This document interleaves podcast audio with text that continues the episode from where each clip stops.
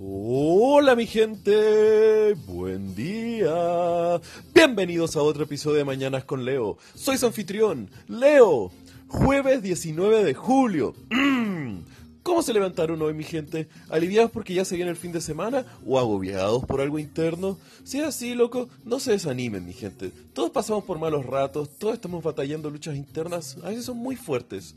Piénsalo en tu día a día y ten conciencia sobre lo que le decimos a los demás. Onda, hay gente que está batallando algunas pequeñeces o si no, hay personas que están realmente combatiendo con demonios internos. Y loco, eso es muy fuerte, porque las palabras que nosotros le entregamos a los demás pueden ser la destrucción emocional para alguien o el apoyo para que puedan seguir otro día. Así que, ¿qué quieren ser? ¿La destrucción emocional de alguien o loco el apoyo para que alguien pueda llegar a su paz interna? Y cambiando radicalmente de tema, ¿sabían ustedes por qué nosotros llevamos a la moneda del Reino Unido libra, pero ellos la llaman de pound? Bueno, ¿Sabían nada más por qué se abrevia una LB? Les digo, el tema es de que en la era de los romanos se utilizaba la expresión del latín libra pondo, la cual significaba una libra de pesa.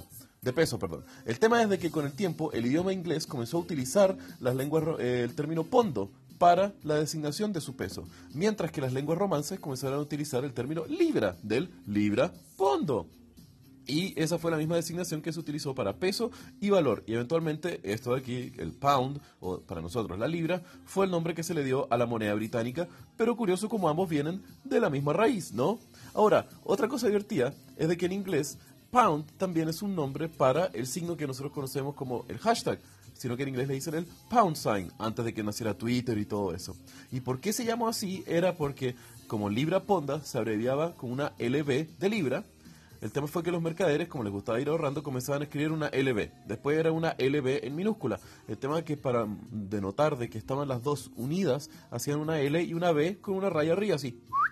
Y puta, como se va denigrando todos los términos con el tiempo, el garabato fue evolucionando de una LB con una línea a simplemente dos líneas para abajo y dos líneas verticales como para hacer una L y una B y unidas por arriba y puta también unidas por abajo.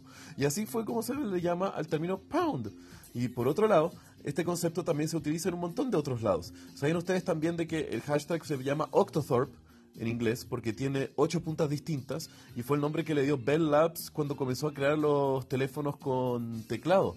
Y, interesante. Y también en español tenemos varios nombres para ellos. Es el signo numeral, es el signo que también se llama almohadilla. Aquí en Chile se le dice gato. Así que díganme después por interno cómo se le dice en sus países de habla hispana al término. Y algo curioso es de que en Suecia, en los mapas, el, el término del hashtag o pound o todos estos otros nombres es como se le designa a los aserraderos. Así que, loco, usen esta información como ustedes quieran. Que tengan un gran día. Los quiero, mi gente. Besos.